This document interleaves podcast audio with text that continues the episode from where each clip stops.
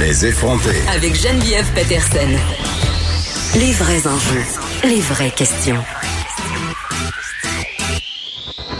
Vous écoutez Les effronter.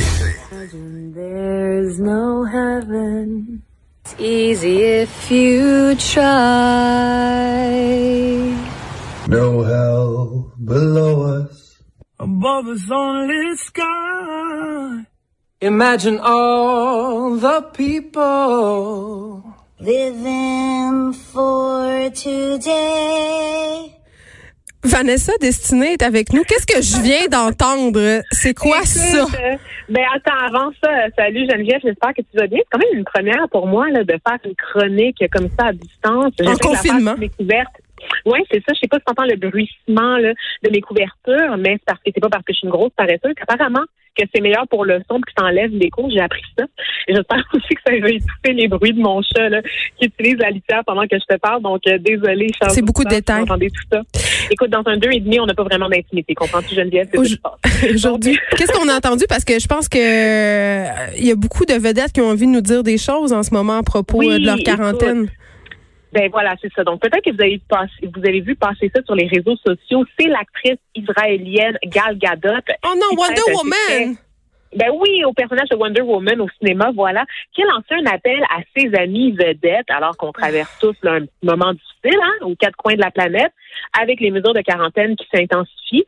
Euh, Gal Gadot, à l'instar de ses collègues hollywoodiens, euh, a lancé un appel à la solidarité durant ces temps difficiles, en rappelant qu'on était tous dans le même bateau, Geneviève. Tu comprends? Eh. J'ai le goût de dire oui et non. Puis je vais vous expliquer pour toi euh, pourquoi. Parce que bon, elle a ent- entonné cette chanson, comme vous avez pu l'entendre, Imagine de John Lennon, dans une espèce de montage vidéo avec d'autres vedettes, Nathalie Portman, Jimmy Fallon, Kristen Wiig, Will Ferrell, plein de gens euh, qu'on voyait dans leur quotidien, c'est-à-dire sur leur gros terrain. Dans, leur gros modeste demeure.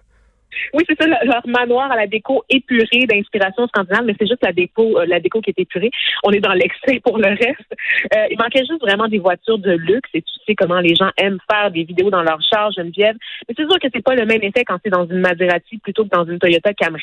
Fait qu'on s'est gardé une petite gêne ici, mais il y a un malaise quand même parce que oui, on est tous dans le même bateau. Mais c'est que ça sert à rien, en fait. C'est la, c'est la solidarité de quoi? Parce que tant qu'à ça, j'aime mieux des initiatives. euh, Par exemple, ici, on a Debbie Lynch White qui a parti, entre guillemets, une chaîne de nourriture sur Facebook. Elle a Ben, enjoint voilà. tous ses amis acteurs, si vous manquez de bouffe dans le frigidaire, écrivez-moi. Il y a plein d'artistes qui ont emboîté le pas. Euh, Ariane Moffat qui a dit, si vous manquez euh, de nourriture, euh, écrivez-moi. Moi, je suis privilégiée, je vais aller vous emporter. Ça, c'est des initiatives de solidarité venant d'artistes. Se filmer en train de chanter dans sa mansion de Beverly Hills, je suis pas sûre.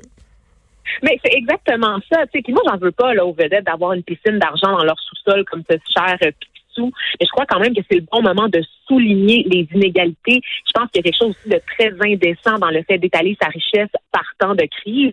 Tu sais, c'est le moment de redonner à la société. C'est certainement pas une chanson, comme tu le disais, de John Lennon qui va nous aider à garder la tête hors de l'eau. Tu sais, puis je, je prends euh, l'exemple de Gal Gadot, mais il y en a eu d'autres. Tu sais, il y a eu entre autres des stories Instagram de Kylie Jenner, hein, notre préférée, Oui. dans lesquelles c'est important qu'elle parle parce que bon, on l'avait sollicité pour qu'elle s'adresse aux jeunes, comme on a vu ici au Québec. Chez eux. Oui, exactement. Mais sauf qu'on la voit dans ses stories. Elle invite ses abonnés à respecter la quarantaine en rappelant que c'est difficile même pour elle, comprends-tu, Geneviève? Oui, dans sa villa elle- climatisée, c'est ça? mais c'est ça. Elle dit, moi, j'ai déjà l'expérience de la quarantaine au moins parce que je m'étais mis en quarantaine il y a deux, trois ans pour cacher ma grossesse au paparazzi. Ça, Elle a passé genre six, sept mois cachée chez elle, OK?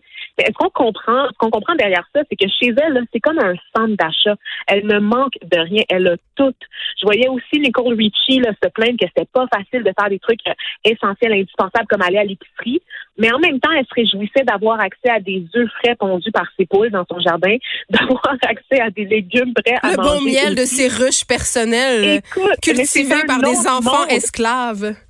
Exactement. C'est un autre monde complètement. Et c'est pas, c'est pas une contrainte comme ça peut l'être, là, cette quarantaine-là, comme une famille de cinq dans un quatre et demi, comme pour Mais un homme âgé qui vit seul ou encore pour une femme qui a pas le luxe de prendre congé. Mais les gens qui vivent dans les, logements sociaux en ce moment, c'est ce Ben, matin, c'est drôle euh, quand quand euh, quand j'ai eu vent ton sujet, c'est drôle parce que je me j'avais exactement cette discussion là avec mon chum, on était assis euh, à la maison, puis on se disait, tu sais, on, est vraiment privilégiés là. Oui, on est en confinement, Ben, voilà. mais on a de l'espace, on a des terrasses, on peut sortir, on a des cours, mais je veux dire pour certaines autres personnes qui ont qui sont moins privilégiées, qui sont qui ont moins de moyens financiers, qui sont poignées d'un deux et demi, euh, excuse-moi, là, mais la quarantaine, c'est pas la même affaire pantoute. C'est pas du tout la même chose. Et aussi, c'est, que les vedettes peuvent envisager une quarantaine qui s'échelonne sur plusieurs mois sans avoir de crainte quant à la façon dont ils vont Non, ils vont subvenir à leurs s'acheter de l'eau. Ben oui, tu sais, puis ils ont accès à des cliniques privées, à des médecins qui viennent carrément leur rendre visite à la maison, tu sais. Oui. Ils ont des assistants, des chefs qui leur font à manger, des coiffeurs, des chauffeurs personnels, j'en passe. Donc c'est vraiment, euh, il y a une phrase en fait qui circule abondamment sur les réseaux sociaux. Je sais pas si tu l'as vu. C'est une photo en fait. C'est, elle montre une, une banderole qui est accrochée sur un balcon en Italie, sur laquelle on peut lire la romantisation de la quarantaine est un privilège de classe. Ben c'est vrai. Et je trouve ça, c'est vrai, et je trouve ça merveilleux comme phrase. Ça fait aussi écho là, à tous ces écrivains. Je sais pas si tu as vu passer ça, toi, madame. Oui, les euh, écrivains bourgeois qui nous partagent leur journal de quarantaine. Ah oui, mais ça, c'est Oh aussi. Ah oui, non, c'est ça. Ça, ça, ça se peut pas. Là. Donc, pour les auditeurs, en fait, c'est ça, des écrivains qui ont des tribunes dans les journaux européens où ils nous décrivent leur quarantaine depuis le confort de leur maison de campagne, c'est qui regardent l'aube se lever sur les collines. Et là, je cite ici un vrai passage d'une vraie chronique publiée dans Le Monde. C'est- vraiment d'une c'est. C'est- indécence consommée. Absolument. Et c'est sûr qu'on a besoin des artistes là, pour échapper à la déprime, à la peur que toute cette situation-là nous inspire. On est d'accord là-dessus.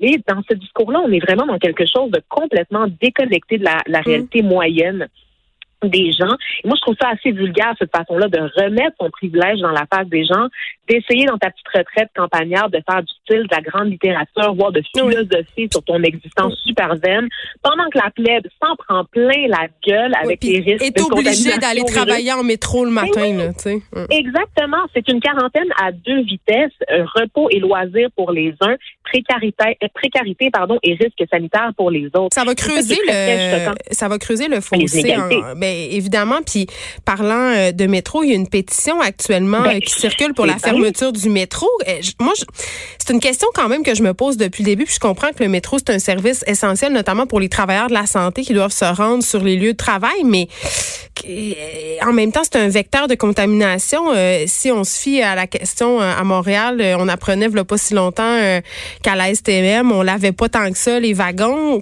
Toi, t'es où par rapport à ça? Moi, par rapport à ça, je te dirais que d'abord, les risques de contamination dans le métro sont, sont très minimes. En soit dit en passant, ça a été corrigé. C'est-à-dire que oui, c'est pas nettoyé souvent, mais il faut vraiment que tu tiennes le poteau. Il faut vraiment que tu sois en contact avec des surfaces dures ou humides de manière prolongée pour attraper le virus. Tu fais juste rentrer dans la rame de métro. Il n'y a rien qui se passe. C'est pas en suspension dans l'air comme ça peut l'être pour d'autres types de virus comme la rougeole. Donc ça, c'est pour la COVID-19. Euh, moi, je pense que, et je vais reprendre les mots de notre collègue le Martin Ford là, qui vient régulièrement à l'émission, c'est celui qui m'a fait découvrir personnellement la pétition. Il disait, si tu es pour la fermeture du métro, c'est sans doute parce que toi, tu peux t'en passer. Mais pour il les a vieux, tellement raison. Les travailleurs contraints de se rendre au travail malgré la crise, là, le métro, il est essentiel, il est vital. Et j'en sais quelque chose parce que mon propre père continue de se rendre à la shop, à sa shop qui est pas fermée, hein, parce que le capitalisme oblige. Il doit travailler tous les jours, il va, il va en empruntant le métro. C'est son seul moyen de transport. Et, et ça m'est arrivé là, au cours des derniers jours de prendre moi-même l'autobus pour des déplacements là, importants, essentiels. Et qu'est-ce qu'il y avait? Qui y avait dans les autobus? Des personnes âgées majoritairement parce que c'est Ils sont pas supposés de rester chez eux, eux autres. oui, je sais bien, je sais bien. Moment J'ai assez hâte que Dodo s'adresse à eux autres ça va être bon, ça. Sérieux, Non, j'aimerais mais- pas avoir 70 ans. Tu parles des gens, euh, Vanessa, qui occupent des emplois euh, qui sont moins bien rémunérés, qui doivent euh, prendre le métro. J'aimerais quand même profiter de ce moment-là ensemble pour les remercier parce que évidemment, on remercie depuis le début de cette crise-là le personnel qui travaille en santé, puis c'est vraiment une bonne chose Mm-hmm. de le faire. Mais je pense qu'après cette première semaine de gestion de crise, il y a aussi d'autres personnes qui travaillent fort en ce moment qu'on aimerait remercier. Je pense que c'est important de dire merci aux personnes qui travaillent dans les les Sérieux, c'est un, métier assez dangereux en ce moment. Les livreurs qui continuent de travailler, les, les gens qui travaillent dans les pharmacies, les éboueurs, ceux qui ramassent nos vidanges, c'est pas arrêté. Donc, oui, c'est ça c'est les emplois les moins estimés dans la société en ce moment qui sont mobilisés pour nous tous, éducatrices de garderie, caissières, caissiers d'épicerie, concierges, travailleurs d'usine et camionneurs aussi pour la mm. production, l'approvisionnement de nos biens. Tous ces gens en ce moment portent la société à bout de bras en risquant mm. l'exposition au virus. Puis on est chanceux d'être dans un pays riche euh, en ce moment, euh, puis ben, d'avoir accès à des soins de santé, puis d'avoir un gouvernement qui prend, puis qui a les oh, moyens de prendre les choses en main. Absolument. Puis j'espère qu'on va se rappeler, comme je le disais, de la contribution de ces personnes-là quand on va parler là, de revenus minimum garanti ou quand ils auront des revendications euh, à faire auprès du gouvernement. J'espère qu'on aura l'oreille tendue là, pour les appuyer à travers tout ça. Puis comme tu dis, Geneviève, ben, c'est clair pour moi, on est dans un pays riche, sans dictature, sans bombes qui nous tombent sur la tête, avec un système de santé gratuit, tu le disais, accessible à tous. Euh, sans pénurie aussi, hein, parce qu'on regarde des crises qu'il y a eu là, ailleurs dans le monde, comme au Venezuela, par mm. exemple, où la pâte à dents coûtait 25 dollars. Je veux dire, on est tellement loin de ça en ce moment. je pense, que, oui, c'est un bon moment euh, pour le reconnaître. Vanessa Destinée, merci. On te retrouve quelque part la semaine prochaine. Et parlons de ben remercier des gens, j'aurais envie moi-même de remercier euh, mon équipe euh, Achille Monet, metteur en ondes, Frédéric Mockel à la recherche, Luc Boivin, Luc Fortin, pardon, voyons, je n'ai même plus parlé, pour tout le travail qu'ils font en ce moment. Ces gens-là qui travaillent d'arrache-pied depuis le début pour vous offrir la meilleure programmation possible et vous garder le plus informé aussi. Merci beaucoup. C'est déjà tout pour les effronter cette semaine, semaine 1. Allons tous faire des tartelettes portugaises dans l'allégresse. On se retrouve lundi. Je vous laisse avec Mario Dumont et Vincent Dessoureau.